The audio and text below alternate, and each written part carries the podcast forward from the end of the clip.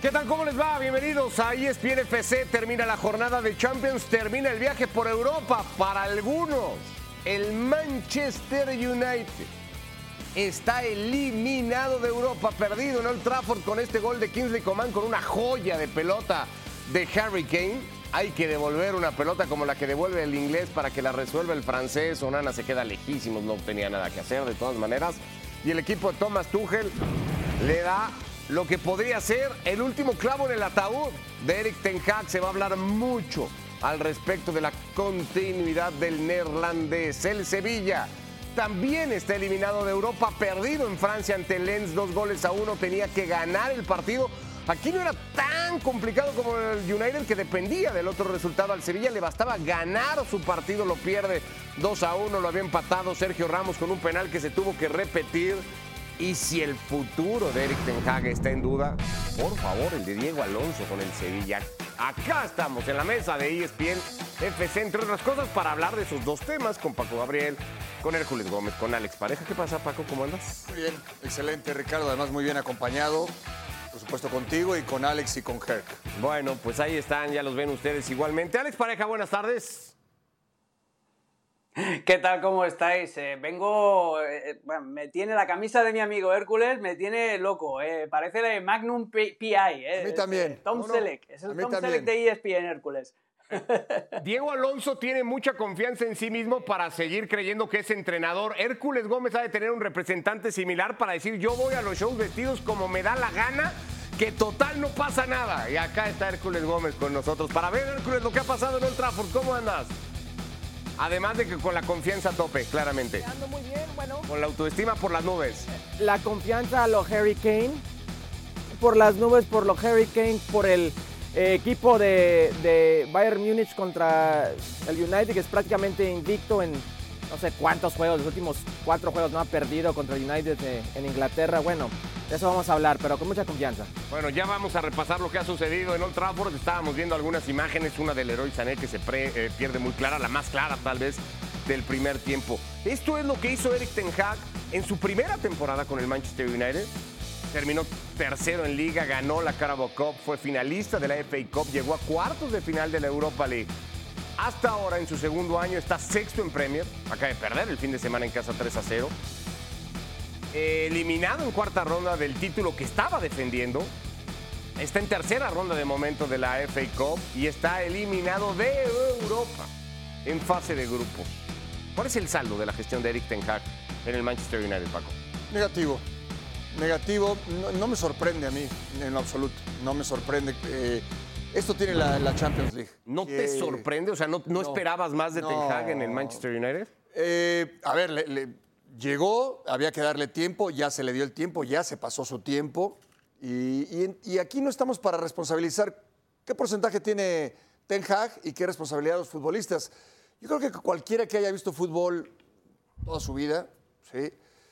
eh, sabrá que con estos futbolistas es muy difícil con cualquier técnico revertir la situación. El Bayern Múnich contrató a Kim Min-jae y a Harry Kane, al mejor defensor posible y al mejor delantero posible, y ahí están los resultados. ¿A quién contrata el Manchester United? Es más, sigue jugando Maguire. Sigue Salió, jugando le- Ma- salió de cambio No, bueno, lesionado. sí, está ¿no? bien, No pero- sé si sonrieron los aficionados en Old Trafford o, dije, o alguno habrá dicho chin, pero yo creo que más de uno sonrió y dijo, ya se lesionó Maguire. Pero es un ganamos, ¿no? ejemplo, ¿no? Y, y contratas a Casemiro y a Amrabat, que están en la misma posición, que los dos son buenos, no son muy buenos, pero son buenos en lo que hacen. eh, pero no te alcanza, no te alcanza para competir con nadie. Y si no compite en la Premier, ¿cómo le va a competir al Bayern Múnich o cómo va a competir en la Champions? Eh, Es la Champions League te- es el reflejo de tu realidad. Afortunadamente aquí es un torneo tan de alto nivel que no hay sorpresas. Eh, lo dramático, Alex, tal vez es que este equipo necesitaba ganar el partido. Es cierto que luego iba a depender del resultado que no se terminó dando en Dinamarca. Pero para que, o para un equipo que necesitaba ganar el partido, las sensaciones, sobre todo al descanso, eran muy tristes para este Manchester United. Totalmente, Ricardo. A mí la primera parte del, United, con lo que tenían en juego, con la obligación que tenían, ha sido muy decepcionante, porque el Bayern les ha dominado. En la segunda sí que adelantan líneas de presión, sin tener un juego especialmente brillante, porque es lo que decía Paco, en el centro del campo del Manchester United hoy juegan Amrabat y McTominay. Ese centro del campo tiene menos fútbol que un canal de cocina eh, y, desconecta a Bruno Fernández y te obliga a jugar por las bandas, donde Anthony hoy tuvo un regate, el primero que le he visto en muchísimo tiempo, y donde Garnacho todavía está más pendiente de las batallas individuales que tiene con los futbolistas, con ese empujón que le pega a Kingsley Coman en la primera parte, que no de explotar el talento inmenso que tiene. Pero Paco ha dado en la clave de todo es un club enfermo el Manchester United. Ya no es cuestión de Ten Hag, ya no es cuestión de... es cuestión de eh, eh, la estructura, los, que fichan. Hoy hablabais de Maguire, se, lesiona Maguire y entra Johnny Evans. Johnny Evans, que llegó a jugar con Sir Alex Ferguson. Estamos, es una plantilla descompensada, el, el, el recruitment ha sido horrible, empezando porque dejan escapar a David De Gea gratis y fichan a un portero de 70 millones que lo único que hace es transmitir más eh, nervios a la defensa, es un auténtico desastre. El Manchester United lo mires por donde lo mires. Parezco Ricky Ortiz, que se altera siempre mucho cuando habla del United, pero es verdad y la raíz de todos los males no está ni en los jugadores ni en el entrenador. Es el club que tiene una cultura absolutamente tóxica. Ahora, ¿qué tan enfermo tiene que estar Hércules? Porque a este Manchester United no lo ha eliminado de Europa el Bayern Múnich. Eso sería lo fácil. A este Manchester United lo elimina de Europa el Copenhague y el Galatasaray. En este grupo acaba cuarto el Manchester United. Yo no soy nadie para defender a Eric Ten Hag eh, ni a los Glazers, la familia Glazer, los dueños, que son yo creo que el constante, el problema. Vamos a hablar de después de Sir Alex Ferguson y, lo, el éxito que fue Sir Alex Ferguson con el equipo de Manchester United, que lo hizo el mejor equipo del mundo en esa época, eh, el, tal vez la marca más famosa deportiva del mundo, han pasado David Moyes, Luis Van Gaal, Mourinho, Ole Gunnar Solskjaer, Ralf Ragnick, ahora Eric Ten Hag, que es el constante, los Glazers. Y, y no es que no invierten porque han gastado más dinero en ese tiempo que cualquier otro equipo en el planeta. No es que no invierten, invierten mal. Eso es. Es muy mal. Eh, Anthony, este jugador con un regate hoy, lo compraron por más de 100 millones de dólares. Ahora, yo no voy a defender ni a los Glazers ni a Eric Ten Hag, pero entiendo que no están en la siguiente fase o la Europa, lo que tú quieras, eh, por lo que pasó hoy, sino por lo que dejaron de ser en la fase de grupos. Pero también tienen muchos lesionados, muchísimos lesionados. De los jugadores que pueden de repente contar, eh, hoy se va a Harry Maguire. Por mucho tiempo la afición pedía a, Rafa Barán. Entra Rafa Barán al lado de Harry Maguire y se lesiona a Harry Maguire. Porque antes era Harry Maguire y Luke Shaw de centrales. Eh, no, tienen, no tiene gol. Es un equipo, es un equipo que hoy en día tiene 18 goles a favor en la Premier League. El Luton Town, que está décimo octavo, tiene 17. El Burnley, que está décimo noveno, tiene 17. Ese es su nivel a la ofensiva. Defendiendo, defiende bastante bien. Es un equipo de Champions League defendiendo. No tiene gol, no tiene estructura, no tiene salud. Y aquí estamos. Sin Rashford, sin Casemiro, es cierto que le hacían falta futbolistas importantes, por citar un par, sin Lisandro Martínez igualmente, mucha gente que no pudo tener Ten Hag. Pero es raro, Alex, porque este equipo en enero, ¿no? Cuando terminaba la Copa del Mundo y cuando Rashford tenía un momento de inspiración casi único, eh, algunos pensábamos, y me voy a incluir, que el Manchester United era tal vez uno de los cuatro o cinco equipos más en forma de Europa, ¿no? Cuando iba a jugar aquel playoff contra el fútbol de Barcelona. ¿Qué pasó en básicamente 10 meses. Se ha cambiado, ha cambiado, el equipo ha ido a peor. Eh, ha cambiado lo que os decía, el centro del campo. No es lo mismo jugar con Casemiro y Eriksen en la base de la jugada que te permite incorporar un poquito más por dentro a, Bruno Fernández que hacerlo con dos destructores como Amrabat, que Amrabat se le ficha por la fiebre del Mundial, porque hizo un muy buen Mundial, pero la importancia de los contextos. No es lo mismo jugar en una Copa del Mundo, torneo corto, en una selección que no tiene absolutamente nada que perder y que juega de manera defensiva como Marruecos, a tener que ser el organizador del Manchester United, que son palabras mayores.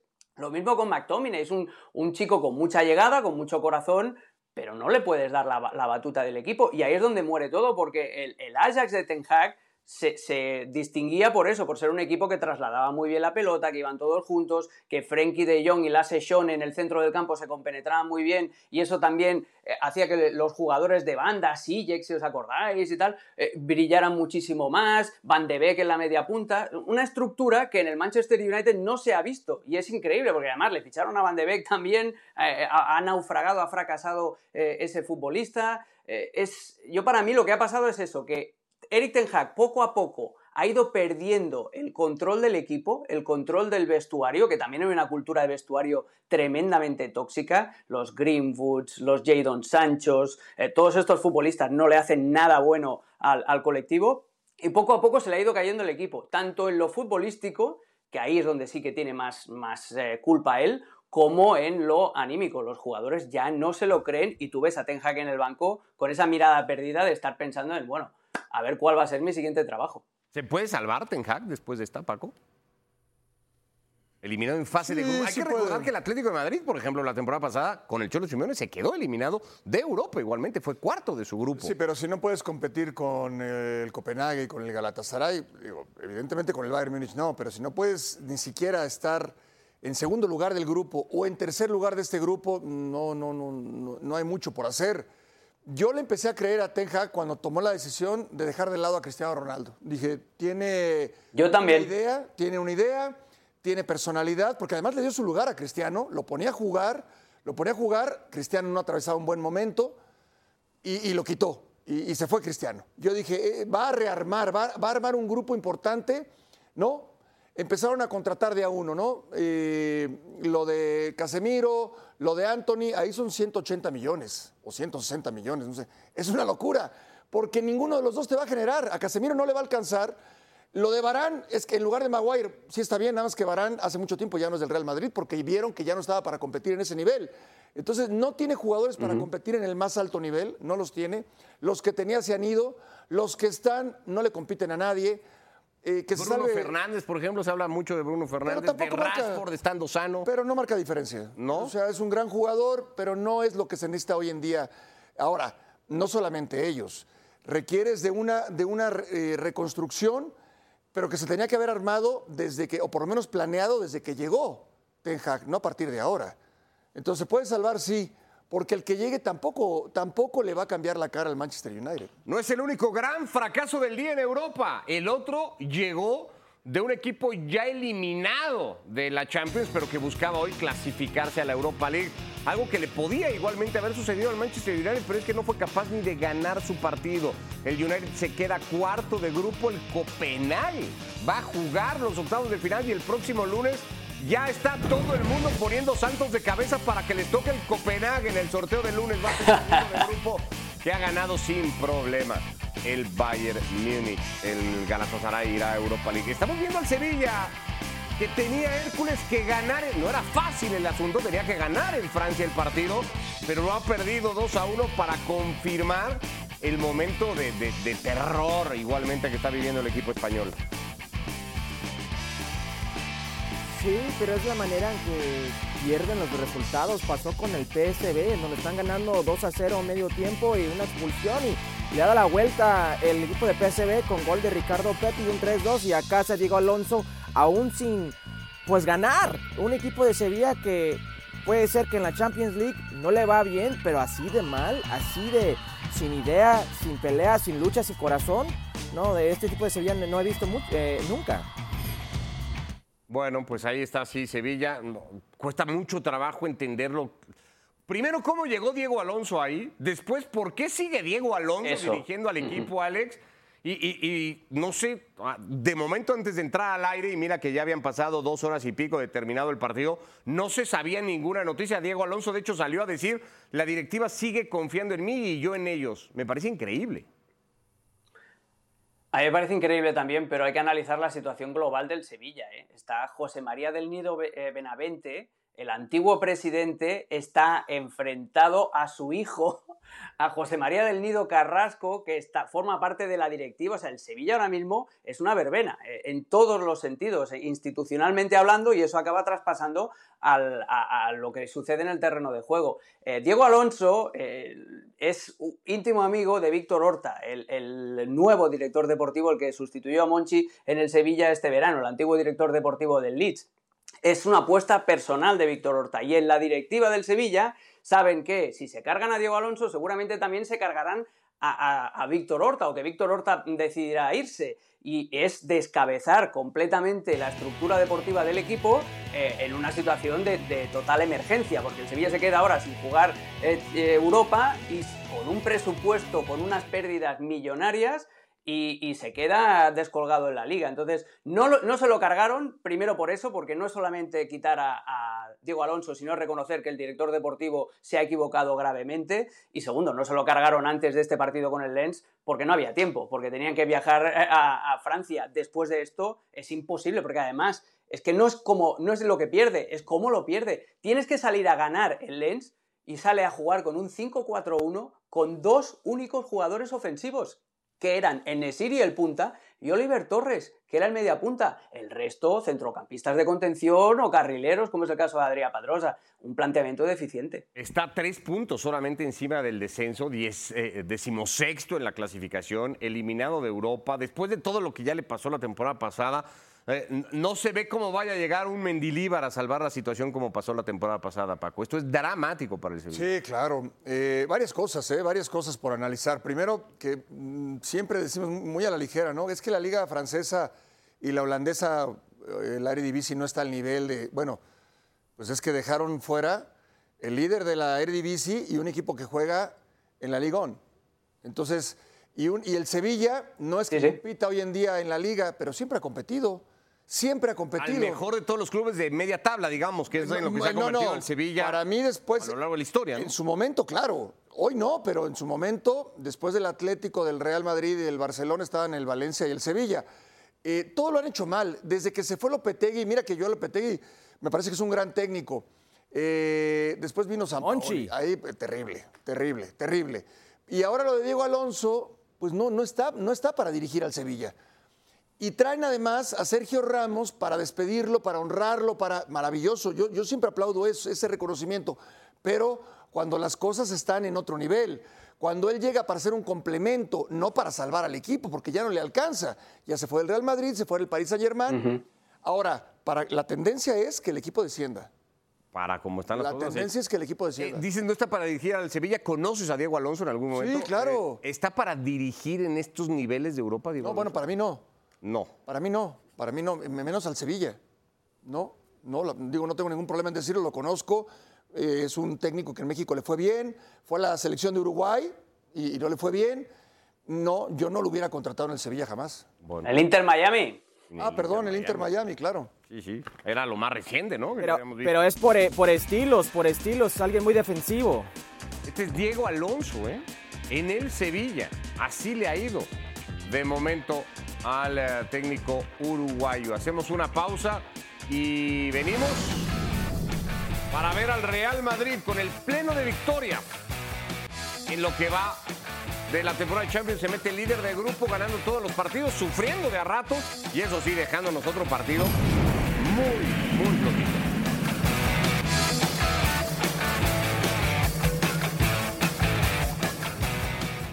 Volvemos para ver al Real Madrid, 6 de 6 en Champions, pleno de victorias, líder de grupo y ahí está el Real Madrid presentando credenciales. Eso sí, qué, difícil se hacen los partidos del Real Madrid muchas veces, Alex. Hoy a ratos masticabas arena, ¿eh? Sí, sí, sí. Bueno, eh, era lo que esperábamos teniendo en cuenta eso, que el equipo hoy sale con una mezcla de jugadores más o menos habituales. Vimos a Luca Modric fallar un penal, que es algo rarísimo, después de que José le hubiera estrellado ese balón en el palo. Tuvo un arranque fulgurante el, el Unión Berlín. Y otro error de David Alaba, que está teniendo una temporada bastante discreta a nivel individual en momentos muy puntuales. Estoy pensando en el partido contra el Atlético de Madrid, que fue un auténtico desastre de la marca, y hoy le acaba regalando el gol a Kevin Bola. Por cierto, dato de Mr. Chip, el Madrid ha fallado todos los penales de esta temporada. ¿eh? El último penal que metió El último partido de liga de la temporada pasada, Karim Benzema, el Athletic Club, cuatro penales, incluido el amistoso ante el Barça y los cuatro en Madrid, los ha fallado. Con todo y eso, Paco, pues este equipo tiene pues lo que ha tenido toda su vida, que es pegada, a veces puede ser suerte, a veces puede ser, yo qué sé. Pero cuando te das cuenta, el Madrid está ganando un partido de manera casi inexplicable. Sí, y también con muchas ausencias, porque sabemos que tiene muchísimas ausencias eh, y ha tenido todo el torneo. Pero es el Madrid y es el único equipo que, a pesar de las ausencias, sabes que en Champions va a pasar a la siguiente fase sí o sí. Me parece que es el único equipo que nunca se ha quedado fase de grupos o uno de los equipos que nunca se ha quedado en fase de grupos. Sí, sí, nunca. Además, además bien dirigido, se la creen, ¿no? Se ponen la playera del Madrid y, y eso ya, ya, ahí ya vas ganando 1-0. Después hay que salir y competir y, y no menospreciar al rival, pero terminan pasando en el grupo con mucha comodidad. Bueno, pues ahí veíamos al doblete de José Lu, por cierto, la rabia con la que festeja Dani Ceballos el 3 a 2, oportunidad para el exfutbolista del Betis, y ahí está lo que para él representaba el partido. Eso sí ha encontrado a Ancelotti, ¿no? Manera de ir motivando a Hércules a futbolistas, caso José Lu, caso Dani Ceballos, el otro día pasaba con Brahim Díaz, que parece no contar demasiado y que cuando huelen minutos suelen responder. No sé si esa es la buena para el Madrid. Claro que sí. Eh, confirman lo que ya sabía que Carlo Ancelotti es el mejor técnico del mundo hoy en día. Ah, caray. Estamos hablando de un club que tiene siete ausencias hoy. Hay un tal Pep Guardiola que es campeón de todo, ¿eh, Hércules? Sí, está Sí, sonando el yo. teléfono desde, desde Manchester Perdón, el Pep, ¿cuántos partidos tiene sin ganar? Pe- perdóname, perdóname. ¿Cuántos partidos tiene sin ganar Pep Guardiola? Cuatro. ¿Cómo que sin ganar? El otro día ganó. Está muy Cuatro, oportunista. cuatro, tú. gracias. Ah, hasta, hasta, Eh, la- hasta el momento con el. Perdón, perdón. nota de Estoy hablando de hoy en día. Ganó Lo que ha hecho de Carlo. Ancelotti, lo que ha hecho Carlo Ancelotti este torneo, ¿ok? Camavinga, Vini Jr., Carvajal, Courtois, Militao, Chuameni. Ahora Guler ni, ni, ni ha debutado. Militao. Es increíble lo que, lo que está haciendo. Ha perdido una vez. Fue contra Atlético. Claro, fue contra Atlético la única derrota de ese torneo.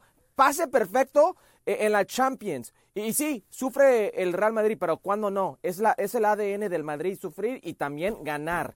Es un equipazo. Hoy en día tiene a Rodrigo en la mejor forma de su vida. Tiene siete goles, cinco asistencias en los últimos cinco partidos. Carlo Ancelotti, sin un nueve, con todas esas lesiones. No me digan que no. ¿Qué afirmaciones te estás mandando? Ancelotti, el mejor técnico del mundo, y Rodrigo en el mejor momento de su carrera. O sea, estás hoy, Hércules, echado Hmm. adelante, eso sí me queda claro. El Madrid sufre por gusto, Paco, a veces los partidos sufre porque, porque los quiere medir demasiado, porque dosifica demasiado el Madrid, o sufre porque de plano le faltan muchos recursos a este Porque le faltan recursos en algún momento, por eso lo sufre. No, no, no, no sufre por gusto. No, porque le, hace falta recursos. Porque a veces parece ser un equipo muy calculador el Madrid, ¿no? ¿No te parece? Eh, mm, de- pareciera, dale- da esa impresión, pero no. El Real Madrid, algo que le caracteriza es la seriedad con la que enfrenta los, los partidos, juegue quien juegue. Y si no alcanza a pasarle por encima al rival es porque no le alcanza, porque quizás no tira a los jugadores en este momento, o los argumentos, o la calidad. Pero siempre termina ganando, con poco, pero termina ganando. Ya está en Champions, si no estuviera el Girona estaría de líder en la liga pero no juega sobrado porque, porque no le alcanza para estar sobrado, porque es un plantel que con esas ausencias que ya mencionaba Hércules, no le alcanza para robar en esta fase de, de grupos y menos ya en la siguiente etapa, a menos que le toque el Copenhague. ¿no? O sea que no es estrategia, porque yo a veces pienso, Alex, que el Madrid dice, bueno, a ver si jugamos a dormir al rival y así le ganamos. No es esa la estrategia, es que le faltan más opciones al Madrid. No, y que están también, eh, están también entrenados para tener fases de partido en los que descansan un poquito más cerca de su arco. Eso sí que lo tiene Ancelotti. Un poquito Ojo, bastante. que no estoy diciendo que Ancelotti sea mal entrenador, ¿eh? Lo- sí, sí, sí, sí, pero no estoy diciendo que Ancelotti sea mal entrenador, ¿eh? Que no. Lo que pasa es que habiendo un señor que es actual campeón de todo, pues me parece un poquito arriesgado. Ancelotti yo lo colocaría el segundo, porque está haciendo cosas muy interesantes. A Ancelotti le gusta eso. Isca Cataluña. Y- sí, señor. Eh, a, a Ancelotti le gusta que su equipo adopte diferentes posiciones a, a lo largo de la- de- del, del partido, que tenga fases de, de repliegue para aprovechar la velocidad de, de Rodrigo, fases de dominio. Hoy intentó jugar mucho más por las bandas con dos laterales largos como Fran García y Lucas Vázquez porque jugaba con Joselu. Esto era claramente prediseñado. Hizo una cosa interesante en la segunda parte que es meter a Rodrigo en la banda derecha y dejar la banda eh, asimétrica, la banda que no tiene extremo para, para, la banda izquierda, juntó a Tony Cross con Luca Modric en el centro del campo, le dio carrete a Dani Ceballos que cantó premio al final. Hoy las microdecisiones que toma Carleto Ancelotti, incluso mantener a José Lu durante todo el partido, le salen muy bien y recupera soldaditos para la causa. Está muy bien llevado este partido por parte de Ancelotti. A ver, vamos a ver justamente números de José Lu. Hoy es tal vez el nombre propio del partido, con doblete que le vale al Real Madrid los tres puntos, aunque el gol definitivo lo haya marcado Dani Ceballos. Estos son los números hasta ahora de José Lu en una posición Hércules en la que hemos hablado y debatido toda la temporada hasta ahora. Ocho goles, cinco en Liga, tres en Champions, al final al nueve y tú lo jugaste. Dicen que se le mide por goles. ocho goles en 21 eh, partidos. Y por eso cobraba lo que cobraba, también hay que decirlo. ¿eh? Para comprarse camisas como la de hoy. Por eso cobraba lo que cobraba. Es que las pones todas ahí. Hablando mi ex director no deportivo, Paco, ¿eh? Ocho goles en 21 partidos. ¿Te dan o no te dan los números, Hércules? Eh, ese es el problema de un 9 eh, y un 9 de Real Madrid, que no te da para ser el 9 de Real Madrid. Si eres el 9 de Real Madrid, estamos hablando de los números de Jude Bellingham, no de Joselu. Joselu es un gran 9. Eh, por algo juega en España, por algo juega con su selección nacional, por algo está en Real Madrid. Pero cuando piensas del 9 de Real Madrid, estás pensando en Ronaldo, estás pensando en Cristiano, estás pensando en Mbappe, no estás pensando en José Lu, y ese es el problema. Sus números no son malos, pero no son para el Madrid. Es un gran profesional, pero es un jornalero del gol, nada más. Eh, es, un muy buen futbolista, un tipo que te hace grupo, que te trabaja, que te marca goles también, que es un profesional del área, pero estoy con Hércules. Le falta ese puntito de calidad y de presencia y de aura que tiene que tener un 9 de un equipo señor como el Real Madrid. O sea, con José Lu el Madrid le puede ganar al Copenhague, por decir algo, pero ya si le toca a otro, y vamos a hablar de algún equipo que se mete como segundo de grupo que podría ir contra el Madrid, ya la cosa se pone peor. Yo, entiendo en el, en el, concepto de que el Real Madrid siempre, en el Real Madrid imaginas tener a los mejores centros delanteros del mundo, que José Lu no lo es pero no, no podemos menospreciar lo que ha hecho. O sea... No, no, no. Yo creo que, que al final, ya en instancias importantes, al Copenhague y a otro equipo sí le puede ganar. Bueno, veíamos, por cierto, un montón de números de José Lu, pero para un 9 lo que cuenta es eso. ¿Cuántos partidos juega? 21 partidos, 8 goles. Ay, ahí parece que el debate se va a mantener. En ese grupo, por cierto, el Napoli ha ganado su partido, se ha metido segundo de grupo. Muchos hubieran esperado, Pago, que este Napoli le iba a pelear mucho más el grupo al Real Madrid. Fue una clasificación muy cómoda del Real Madrid como líder de grupo. Nunca estuvo ni siquiera en riesgo no, perder esa condición. No, no, no, porque además eh, Napoli ha tenido muchos problemas, muchos altibajos. Empezó con Rudy García, hoy está con Mazzarri y ha tenido muchos cambios. Se fue gente importante del equipo, se fue Kim se fue el Chucky Lozano. Eh, Osimeno jugaba con el técnico anterior. No le alcanza para competirle al Real Madrid, pero sí al Braga y al Unión Berlín, que es lo que hablábamos un poco del Manchester United.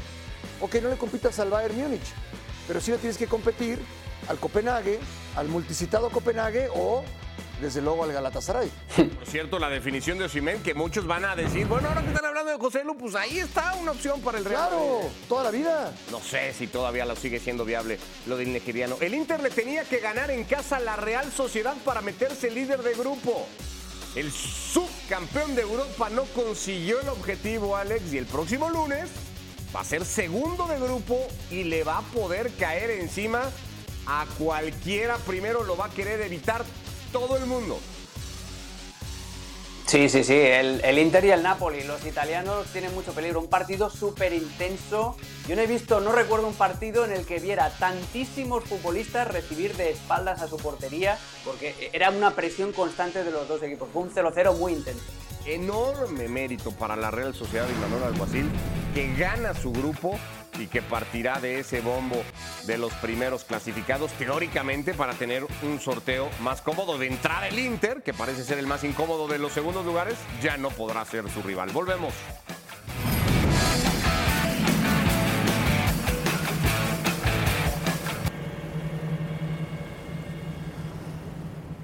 Si no hubiéramos ganado una liga y una Supercopa, igual ya no estaría aquí de entrenador, o sea, con la máxima exigencia, ¿no? Pero seguimos en construcción en cuanto al modelo de juego, en cuanto a los, a los partidos, hay partidos muy buenos, otros no tan buenos, otras fases del partido, me refiero a esto, ¿no? De que el equipo tiene que ser mucho más constante para conseguir los retos que son muy altos. Es conseguir la Liga, la Champions, la Copa y la, y la Supercopa. ¿no?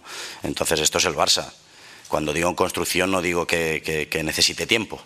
Todo lo contrario, digo en cuanto al juego, en cuanto a que podemos y debemos jugar mejor. ¿no? Ya he dicho, eh, voy a ver cómo están todos. Todavía no hemos entrenado, hemos, entrenamos ahora, a ver las sensaciones. Eh, la idea es hacer cambios, la idea es hacer cambios y dar descanso, sobre todo, sobre todo a los futbolistas que tienen fatiga muscular, que tienen eh, muchos minutos en, su, en, sus piernas, podéis imaginar. El caso de, de Ronald, Gundogan, Robert, vamos a ver, vamos a ver, pero mañana decidimos. Bueno, Xavi Hernández, en un momento complicado para Xavi, evidentemente la Champions ya está palomeada, el objetivo de ser primero de grupo prácticamente también, pero viene de un palo muy fuerte el fin de semana perdiendo en casa ante el Girona. Estos son los últimos 15 juegos del Barça en todas las competiciones, ha ganado 9 de ellos, pero tiene 3 derrotas. Y ojo al dato, porque esas victorias todas han sido por la mínima. El Barça no gana un partido por más de dos goles desde aquel 5-0 ante el Amberes, Paco, que va a ser su rival el día de mañana. De hecho, venía de ligar goleadas ante el Betis y ante el conjunto del Amberes. 19 de septiembre, sí. la última vez que el Barça ganó por más de un gol un partido. ¿Qué te dice eso? Pues de que no tiene el punch, no tiene ese poderío en ataque eh, que, que deseas para trascender en la Liga, en la Copa y en la Champions. No lo tiene. Lewandowski fue en su momento una contratación que venía de un equipo que lo deja ir porque ya no le servía para lo que pretendía el Bayern Múnich. Y desafortunadamente Lewandowski a partir de que llegó del Barcelona ha ido a la, baja, porque es normal por la edad y por lo que tú quieras. No te genera mucho el ataque, han habido lesiones también, muchas lesiones. Y además es un equipo que no ha logrado, y ahí sí le responsabilizo por completo a Xavi. Es un equipo que defiende muy mal. La vez pasada, en el partido contra Girona, le preguntaron, ¿Por qué defienden mal? Y contestó totalmente otra cosa. Es que nos falta efectividad, es que si hubiéramos metido un gol, entonces empatamos y entonces. No, ¿por qué defiende mal? Él tenía que haber dicho, porque no trabajo en defensa. Porque pongo a quien quiero de repente de lateral, de central. ¿Así claro. de fuerte? Es que claro que sí, no trabaja en defensa. Los espacios que deja, llámese como se llame el que juegue de lateral o de central, los espacios que hay es porque no hay un trabajo, no hay coberturas, no hay recorridos.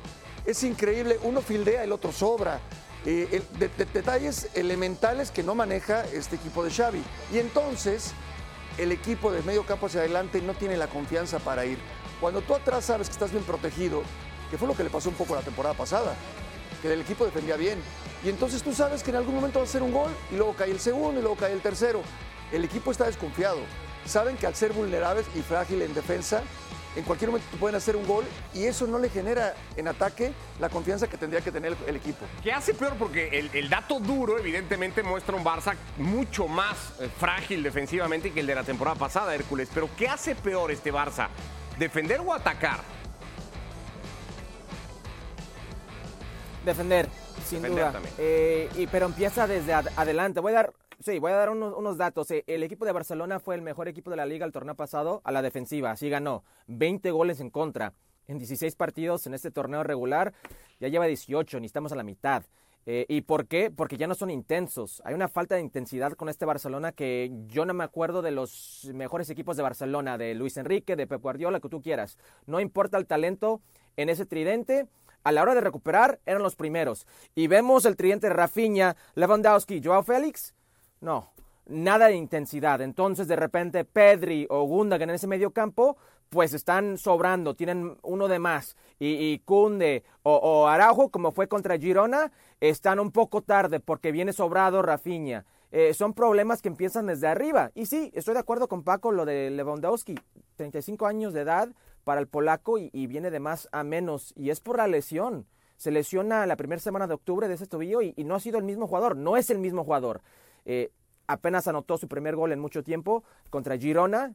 Le ha anotado a la vez y Girona desde esta lesión. Le cuesta eh, participar, le cuesta correr, le cuesta presionar. La que falló contra es un Girona, que no Hércules. tiene ese bueno, punch, pero porque siempre está jugando por atrás. Sí, el esa remate, no, esa no la falla, esa no la fallaba. Y contra el Atlético venía de fallar dos también increíbles. Yo por eso lo pregunto, Alex, eh, porque es cierto que el Barça parece que defiende mejor, pero el Barça con un poco más de gol hubiera resuelto mm, probablemente de manera mucho más cómoda partidos que o no ha resuelto o le ha costado un mundo resolver. Yo creo que también en ataque y partiendo de Lewandowski es un equipo bastante más chato que el de la temporada pasada.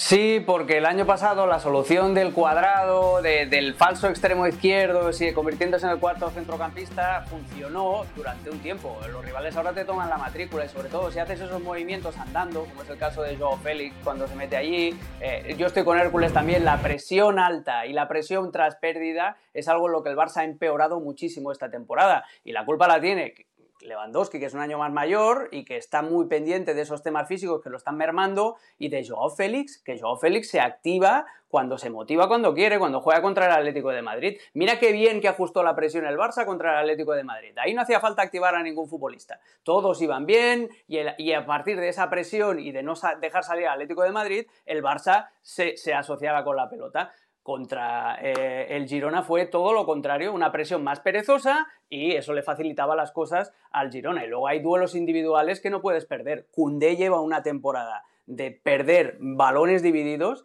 que es inaceptable para un central o lateral, me da igual donde, donde juegues, que costó lo que costó Cundé, tiene que ser mucho más contundente. Bueno, por cierto, veíamos la gráfica de cómo están los escenarios de grupo, a falta de que se definan cuatro. El Barça en teoría lo tiene todo cómodo, pero si tuviera un accidente de estos estrepitosos europeos y perdiera mañana en Amberes y el Shakhtar le gana al Porto, esa es la situación que pudiera darse porque contra el Porto tendría el desempate a favor, pero contra el conjunto ucraniano no.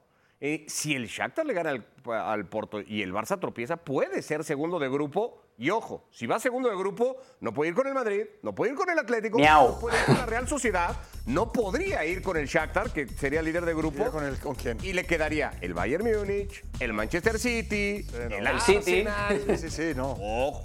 No debe de haber ningún tipo de sorpresa. Le basta empatar el partido al Fútbol Club Barcelona pero cuidado, que viene de perder contra el Girona, que se ha hablado mucho en la prensa y ya ven ustedes que dice Xavi que cuando la prensa habla mucho del equipo, los futbolistas se ponen nerviosos y entonces luego no juegan bien, ¿no? Básicamente es lo que nos ha dicho el técnico. Hacemos una pausa y venimos con más de la Champions.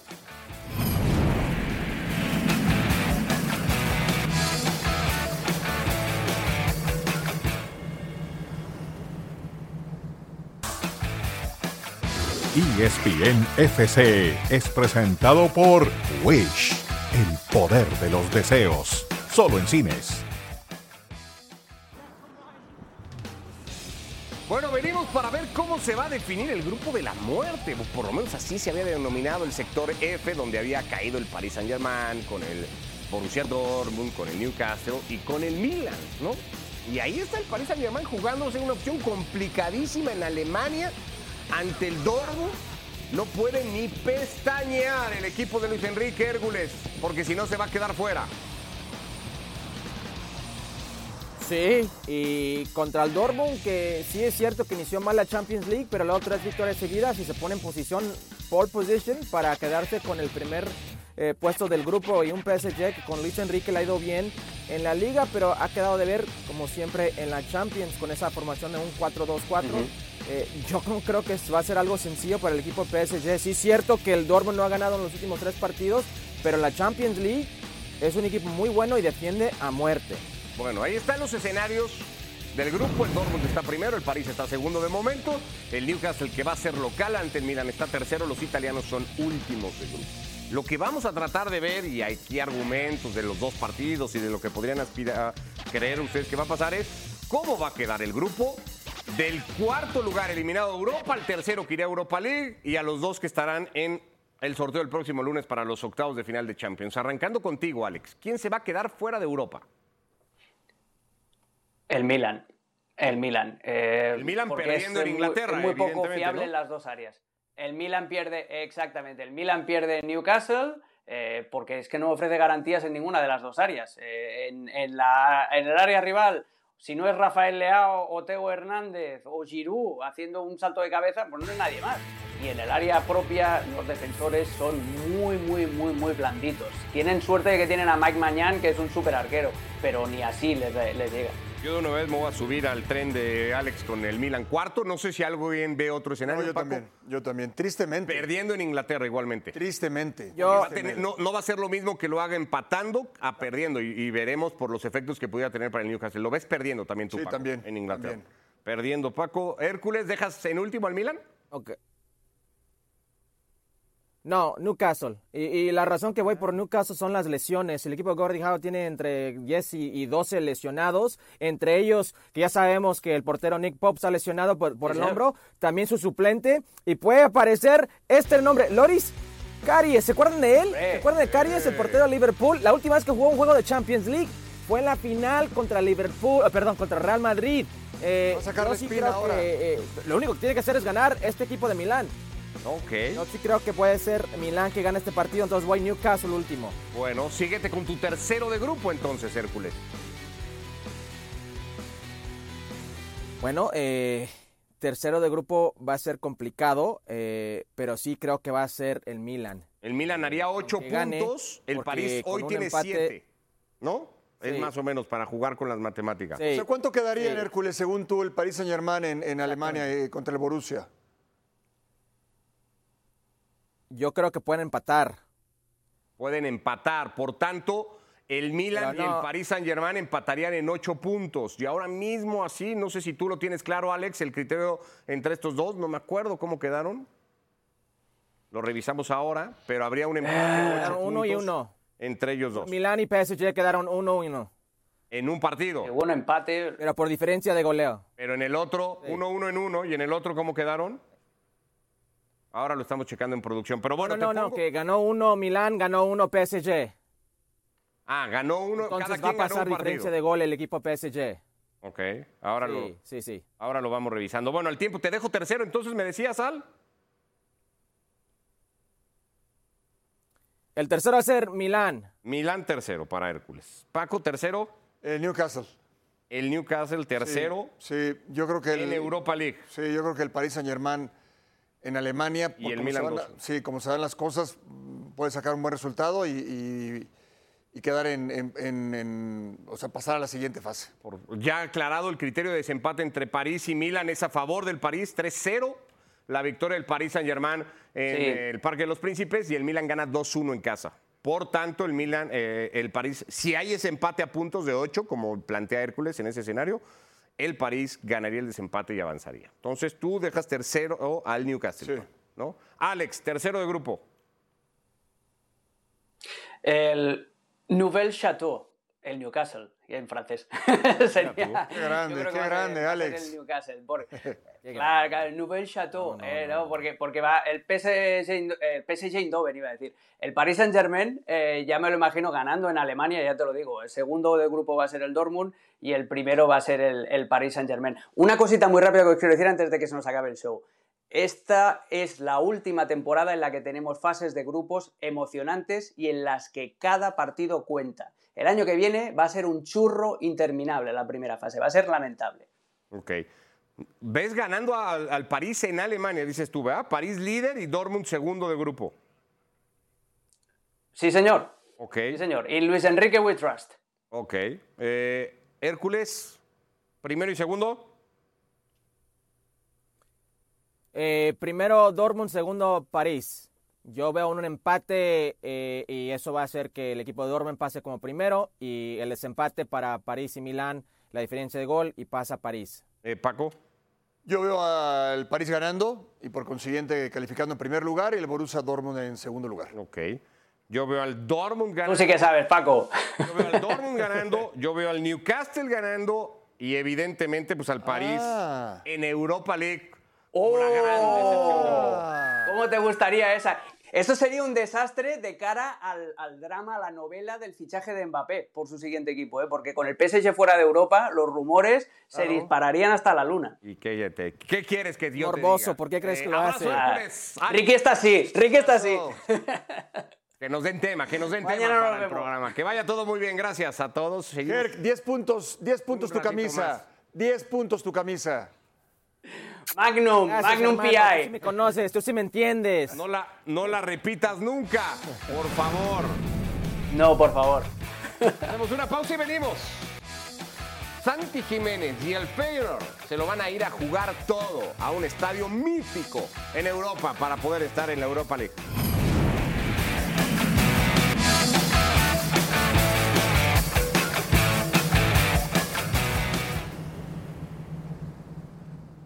FC 24, el juego de todos. Bueno, esto es lo que podría pasar mañana. La simulación del Celtic Feyenoord en Celtic Park en un estadio mítico de Europa. Santi Jiménez aparecería para hacer hat-trick. Ese es el escenario que muchos están esperando para el delantero mexicano. No, bueno, sería fantástico, maravilloso, además en una Champions League, sería espectacular para el mexicano. Eliminado de Champions, pero confirmándose como equipo de Europa League, el equipo de el futbolista mexicano. Es la simulación que ha llegado desde el FC 24 con hat-trick de Santi Jiménez. El Feyenoord tiene seis puntos en la tabla, el Celtic tiene apenas uno.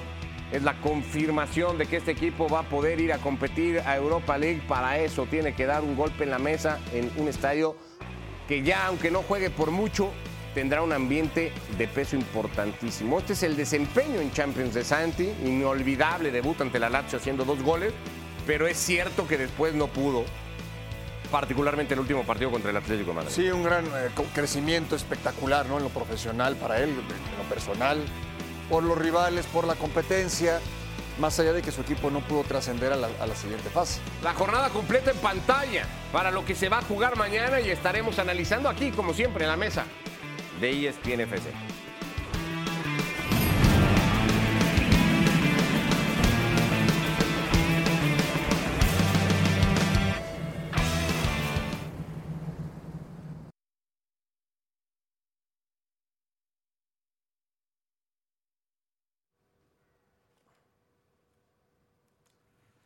Gracias, saludos en la mesa de Sports Center. Aquí estamos en la de ESPN FC junto a Paco Gabriel para hablar, Paco, de esta salida sorpresiva, creería, de Antonio Mohamed de la dirección técnica de los Pumas. Eh, justifica razones personales, ¿no? Falta de energía, ha dicho el turco, para poder seguir en el proyecto de Pumas. ¿Qué te parece? ¿Qué tan sorprendido estás con la noticia? Muy sorprendido, muy sorprendido. Yo pensé que era un proyecto a largo plazo, porque además llegó y le cambió la cara a Pumas, de lo que había sido Pumas las últimas temporadas. Cuando ya mencionas temas personales, pues es difícil opinar al respecto. No terminó, no se fue antes de que terminara la, la competencia, el, torneo, y eso se valora, y lo dejó en semifinales, eliminando a Chivas y compitiéndole a Tigres. Este equipo pinta para que, o pintaba para que de la mano de Mohamed pudiera llegar a otras instancias más adelante, lo deja en manos de eh, su auxiliar, y bueno, de Mohamed decir que hizo un buen trabajo con Pumas, me sorprende la salida y bueno, al final eh, desearle la mayor de las suertes a donde vaya. Eh, cuando dices buen trabajo, ¿mejor del que te hubieras esperado? ¿Hizo más con Sí. menos el turco Mohamed en Pumas? Hizo más de lo que yo esperaba. Yo pensé que podía llegar a la liguilla, estar en- en- dentro de los ocho. Al eliminar a Chivas, genera, porque además a Chivas le gana también en el último partido de la liga, no, Sí. no olvidemos eso. Le cambia la posición en la tabla Sí. y, cierra ese eliminatorio en casa. Exactamente. Y entonces tiene temas como lo del Chino Huerta, que le dio, lo, lo potenció, lo de Trigos en la contención, lo de González, eh, Benevendo, algunos otros futbolistas de cantera Hay que otros que dicen, como dinero, a mí no me fue tan bien. Y dinero se irá, y seguramente dinero se irá, pero este equipo jugaba bien, se reencontró con la afición y me parece que dentro de todo cumplió con las expectativas. Gracias, Paco. Gracias. Desde aquí, desde la mesa de ESPN FC, volvemos a la mesa de Sports Center con ustedes. Estamos cerrando esta edición de ESPN FC. Se ha confirmado la noticia. Antonio Mohamed ha renunciado a la dirección técnica de los Pumas. No me voy a otro equipo, dijo el turco, que expuso temas personales y razones ¿no? de índole muy personal para tomar la decisión, después de que se había rumorado la posibilidad de Boca Juniors en algún momento. Estos son los números del turco, números muy cumplidores, creo. Muy. Sí, cumplió en todo. Resultados, hasta dónde llega, a semifinales, eh, sacó jugadores de cantera o les dio la oportunidad, confirmó el buen momento de algunos futbolistas, potenció lo de Huerta, ¿sí? que, que tuvo su mejor temporada como profesional.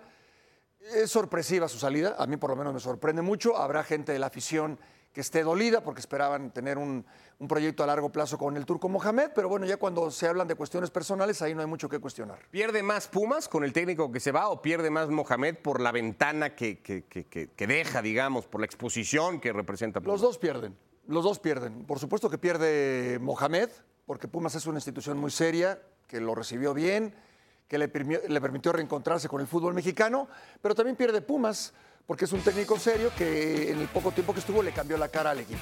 Ya nos vamos, Paco, gracias. Gracias, Ricardo. Así estamos cerrando esta edición de hoy de ESPN FC. A nombre de Paco Gabriel, de Hércules Gómez, de Alex Pareja. Acá nos esperamos mañana a 4 de la tarde ESPN FC con más de la jornada de Champions, la versión de podcast igualmente disponible. Gracias.